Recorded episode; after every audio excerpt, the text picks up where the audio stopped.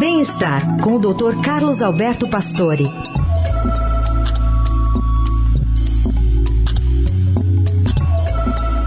Doutor Pastore, bom dia. Bom dia, Carol. Bom dia, Heisen. Bom dia.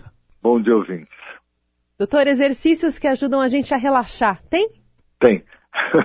o que acontece é que a gente já sabe dos exercícios, mas de qualquer forma, a gente sabe também que dormir mal já está definido, que traz problemas para o sistema cardiovascular, né? aumenta a pressão arterial, traz arritmias, quer dizer, coisas sérias realmente do, do dormir mal.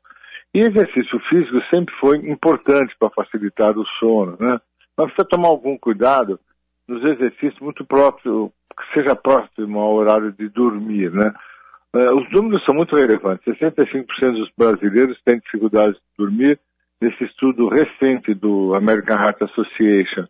Eles observaram que os exercícios que mais ajudam a relaxar e ter sono são os de fortalecimento muscular e resistência, quer dizer, uh, o que está presente na musculação e não os aeróbios, porque realmente os aeróbios eles estimulam muito, te deixam um pouco aí excitados.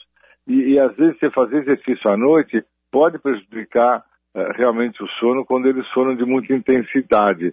E o relaxamento é dado mais pela, pelo trabalho de trabalho muscular mesmo que nós fazemos no, na musculação, né? Que traz esse, essa possibilidade.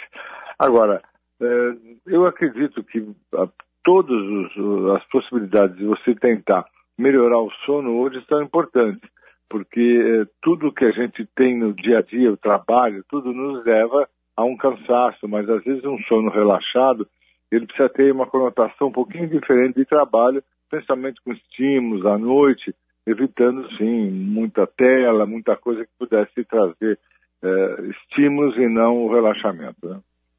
E tem algum horário mais adequado para não atrapalhar o sono, doutor Pastore?